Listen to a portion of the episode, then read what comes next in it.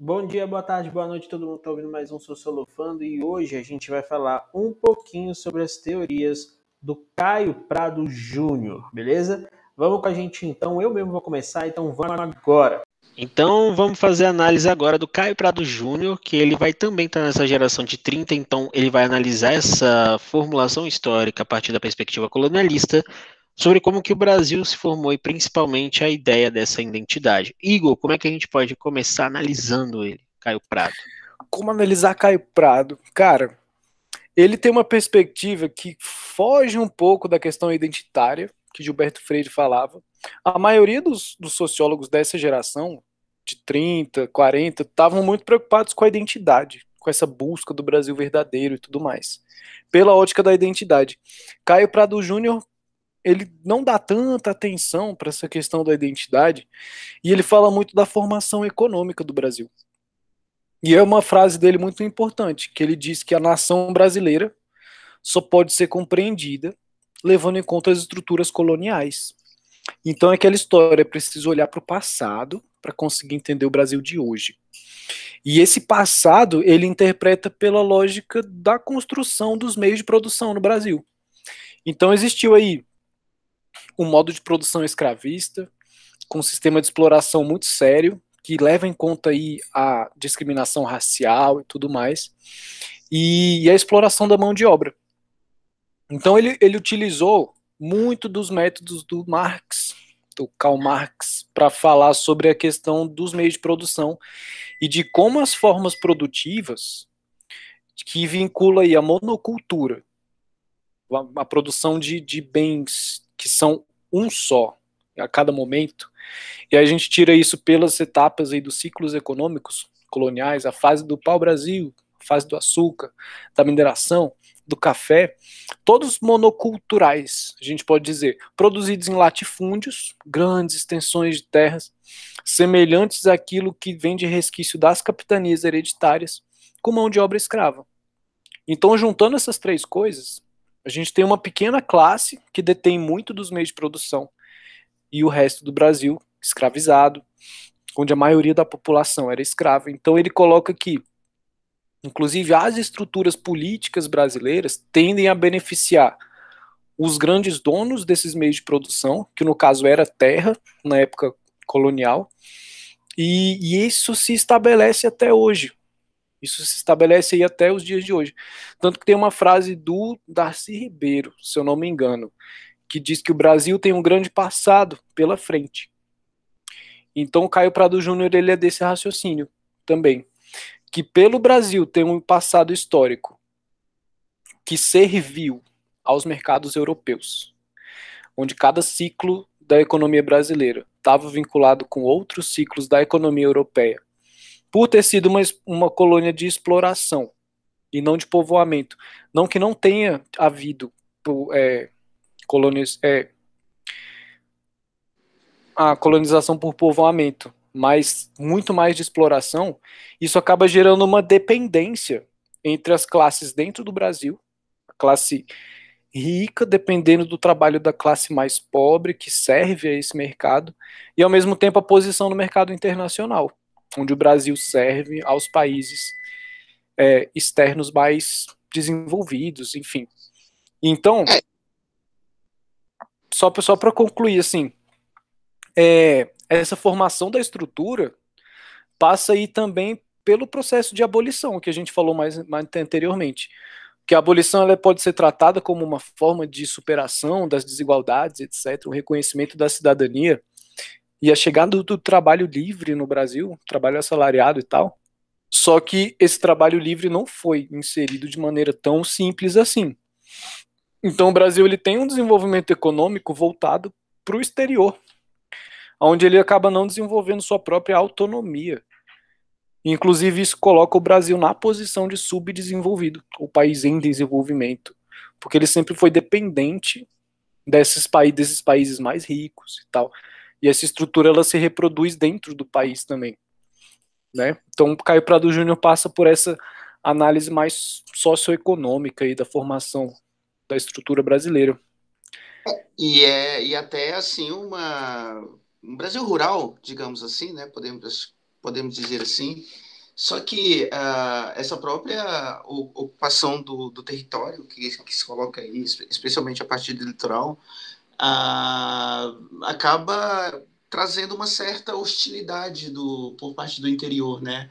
Ele via isso como economicamente desinteressante, né? Porque é, é uma economia que passa a, a, ser ligada às plantações de açúcar, é, que era um, desculpa, um produto com, com grande mercado na Europa, e uma cultura, até uma cultura de subsistência, né? Então, realmente, é, especialmente ali né, dentro desse contexto do, do, do, capitalismo, né, acaba gerando de uma certa forma até conflitos, assim, porque é, é a exploração, a não exploração, é uma cultura de subsistência. Então, realmente, é, nesse nesse processo de formação acaba acaba gerando conflitos ali entre, a, entre as classes, né? E, e fica tudo muito muito mais mais confuso, tudo mais complicado, assim. Né, Gabriel?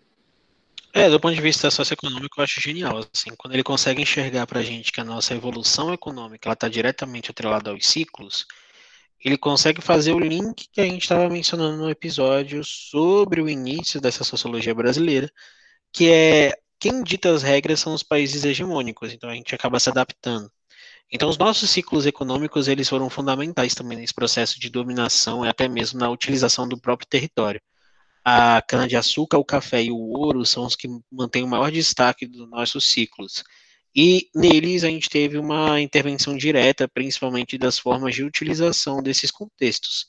Então, eu tive a ampliação da mão de obra escrava no século XIX, no Brasil, no momento, quando o mundo estava começando a abolir a mão de obra escrava, para ter o aparecimento da mão de obra salariada de uma maneira majoritária. E aqui vale até um ponto, assim, da gente discutir, que a gente sempre fala de mão de obra majoritária, tá? Para você que está escutando a gente. Tinha outras formas de mão de obra no Brasil durante o período da colônia que não era só escrava? Tinham, tudo bem? Existiam outras classes, a classe a, que a gente vai chamar de classe média brasileira, talvez, que existisse outras formas de trabalho, que não estavam vinculadas à escravidão, mas que estavam vinculadas a outra forma de obtenção de capital. E quando a gente vê essa influência é, marxista nessa análise, a gente vê como que o processo de construção do Brasil ele foi extremamente dicotômico entre as formas de utilização da dominação e a própria forma de construção do território e das suas formas ah, produtivas. Então, os nossos ciclos econômicos eles estão diretamente ligados a esses efeitos né, que a colonização produziu na forma do Brasil. E entender essas dinâmicas, elas são necessárias até hoje em dia, porque, embora a partir da década de 50, do século 20, a globalização ela se tornou um elemento mais presente e mais intensificado nas relações de produção, a gente vê como que o nosso, o nosso setor de, de exportação ele foi um dos principais setores durante anos, mesmo após a gente ter acabado com essa estrutura do pacto colonial. E durante o século XX, inclusive, a gente vai ter a política de substituições de importação, que vai ser o nosso desenvolvimento industrial interno que vai começar a ser estimulado, justamente por conta da falta de preocupação que a gente teve durante anos, por conta dessa dependência, tanto europeia que a gente tinha, que era uma relação quase que beirava um, um, paternalismo exagerado, vamos dizer assim, e que essa dependência dos pagamentos de Portugal e Inglaterra começaram a influenciar demais a gente. E essa dependência do café também. A Revolução Industrial estoura e o café ele é um dos principais elementos de distribuição na nossa alimentação, porque o café ele deixa a gente acordado, ele desperta. Então isso também foi um dos fatores bem interessantes para a gente se aproveitar diante da dinâmica mundial para você que está aí vendo os conceitos de história geral e paras na Revolução Industrial, o Brasil do século XIX é um Brasil que ele está explodindo no café, principalmente porque ele abastece o mercado ocidental para que essa galera fique acordadinha durante um pouquinho mais de tempo, já que na Revolução Industrial o trabalho poderia durar 14, 15 horas, dependendo da sua relação de indústria. Time is money. Isso, tempo é dinheiro. E a nossa estrutura social, ela foi muito bem analisada pelo Caio Prado Júnior. Eu gosto muito da, das obras dele no sentido geral, porque eu gosto muito dessa análise econômica. A economia, ela acaba estruturando boa parte dos processos, e tem uma parada que eu gosto muito, que foi que o Igor trouxe já para a gente, que é essa noção da construção étnica estando diretamente vinculada com a construção da condição socioeconômica. No Brasil, não há como a gente falar sobre estrutura econômica sem se falar sobre estrutura étnica, porque existe uma relação direta. A pobreza está diretamente atrelada aos processos históricos que fizeram com que a gente tivesse diferenças entre as etnias do Brasil. Então, não tem como a gente analisar esses fatores de maneira tão separada assim, tentando negar que um está puxando o outro de uma maneira direta, né? Que existe uma vinculação direta. E para entender isso, a gente precisa entender a nossa própria formação histórica. Não adianta a gente negar a nossa história e falar, não, mas acabou a abolição em 88, mas a gente não resolveu os problemas sociais e econômicos daquele período. A gente arrastou esses problemas, né? Mas aí, Gabriel, é, é, só, é só olhar para a própria história, né? É, todo, toda crise, todo, toda questão econômica, toda atinge exatamente essa questão que você está colocando aí. Sim. Então, pega é, a questão da, da pandemia, quem são os mais atingidos, né? São tá. essas minorias, é, a, a, população mais pobre, a população negra, a população indígena, é, pega uma crise financeira, né? Que, ok, pandemia também causa crise financeira. Quem são os mais atingidos? Então, realmente é exatamente isso que você está falando aqui nesse momento. Não, não, não resolveu esse problema. Esse problema ele persiste. Ele persiste. E, e, e, o interessante é perceber que parece que interessante de um aspecto assim absurdo, né? Que parece que, que não há uma uma tentativa de solucionar esse problema, né? É postergá-lo cada vez mais, né? Esticar cada vez mais essa corda. Então realmente é, é aquela questão da desigualdade mesmo, né? Não é interessante para o capitalismo manter essa estrutura aliás, é importante para o capitalismo manter essa estrutura funcionando como está, né? Sim. Aí lembra até da música lá que do Chibom Bom Bom lá, o pobre, pobre e ali a vida vai vai vai evoluindo, vai vai acontecendo. É, uma das coisas mais geniais que eu acho no, no Caio Prado Júnior é que ele tem não só uma visão do Brasil no contexto internacional, na formação nacional do Brasil, estando vinculado diretamente com o desenvolvimento ali causado pela Revolução Industrial, mas também a reprodução dessa desigualdade dentro do próprio Brasil, que é o assunto que vocês estão falando agora aí, que é essa relação entre uma classe dominante sobre a outra e um país dominante sobre o outro. Então tem essa questão que é uma necessidade também do capitalismo, tanto do ponto de vista nacional, interno, quanto do ponto de vista do mercado internacional onde o Brasil sempre se inseriu nesse mercado de uma forma subserviente, dependente, fornecendo aos mercados principais e nunca desenvolvendo para valer o seu mercado interno.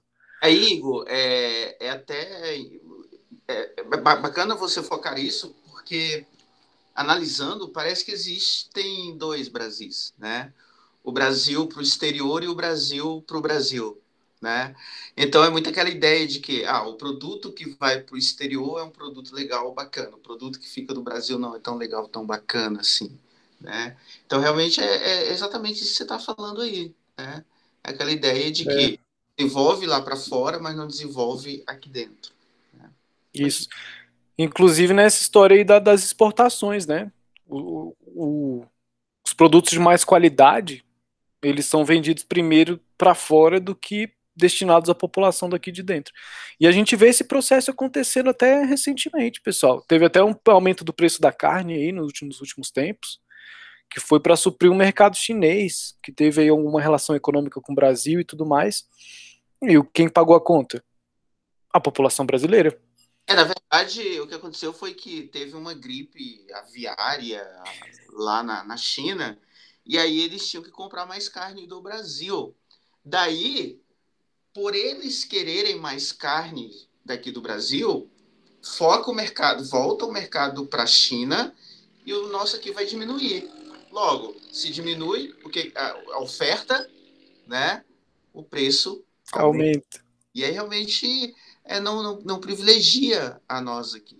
Realmente é, é a mão invisível do mercado, com as leis aí de oferta e procura. Acaba sendo mais importante. E eu lembro de uma, de uma fala da ministra da agricultura na época, que ela falou, não, é, é, momentâneo, é só por esse período, quando, quando estabelecer a questão do, da produção lá na China, é, a carne vai voltar para o preço que era antes, né? Só que aqui no Brasil, é, o preço ele está aqui, ele sobe, ele nunca volta, né? Nunca volta, não tem essa questão aqui. Então permaneceu lá em cima. Com arroz foi a mesma coisa, né?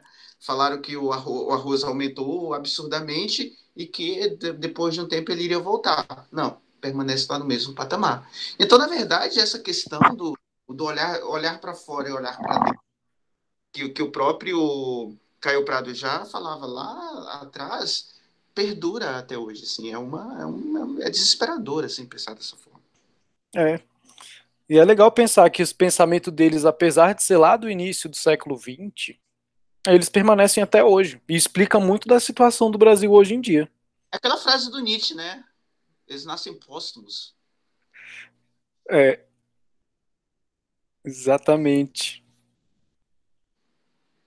Então é isso. Em resumo. Então, acho que é né? isso. Ah. Pro Caio Prado Júnior, para entender a nação, você tem que entender a colônia.